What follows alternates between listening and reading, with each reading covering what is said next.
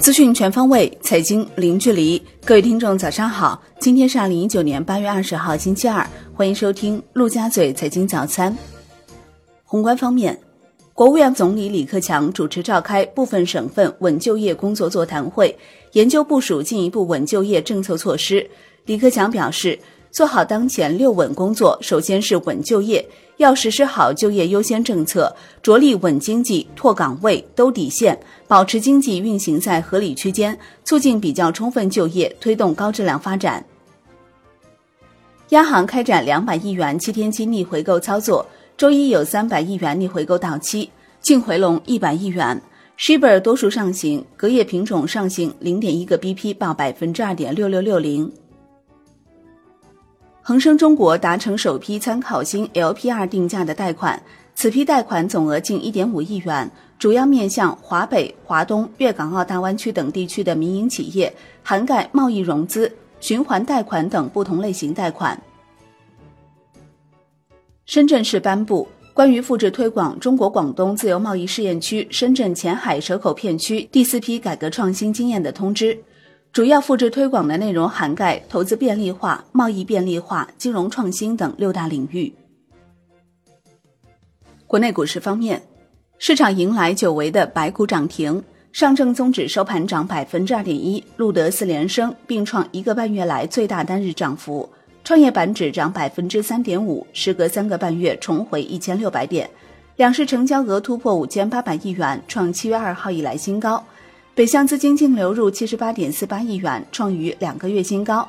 平安银行获净买入六点二八亿元，五粮液、贵州茅台分获净买入三点五七亿元和二点八亿元。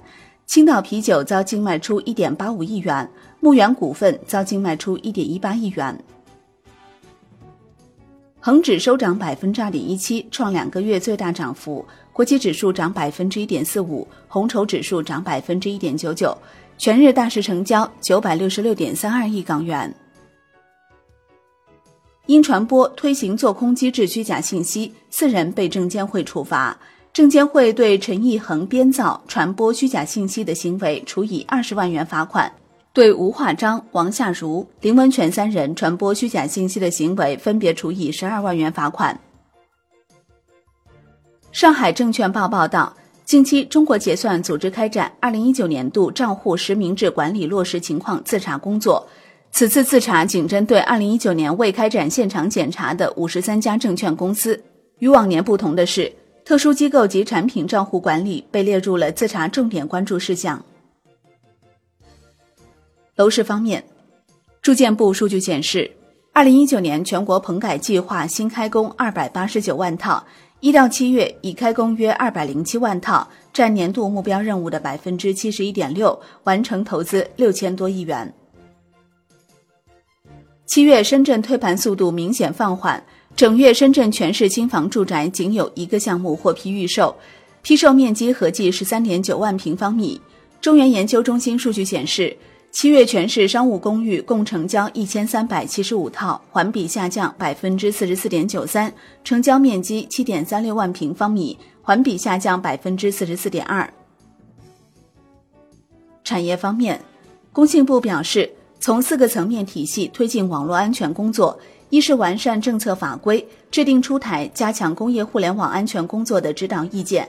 二是联合开展关于纵深推进防范打击通讯信息诈骗工作，三是强化网络安全技术保障，加快推进网络安全态势感知等技术手段建设，四是推进网络安全产业发展，支持国家网络安全产业园区的建设。海外方面，美国总统特朗普和苹果公司首席执行官库克会晤。库克警告说，加征关税将损害苹果竞争力，令其在和三星的竞争中处于不利地位。面对库克的担忧，特朗普表示，认为库克的观点很有说服力，所以正在考虑这个问题。国际股市方面，美国三大股指集体收涨，科技股领涨，苹果涨近百分之二，特斯拉涨逾百分之三，微博涨百分之十四点一，新浪涨百分之十五点四。两者二季度财报好于预期。截至收盘，道指涨百分之零点九六，标普五百涨百分之一点二一，纳指涨百分之一点三五。欧洲三大股指集体收涨，涨幅均超百分之一。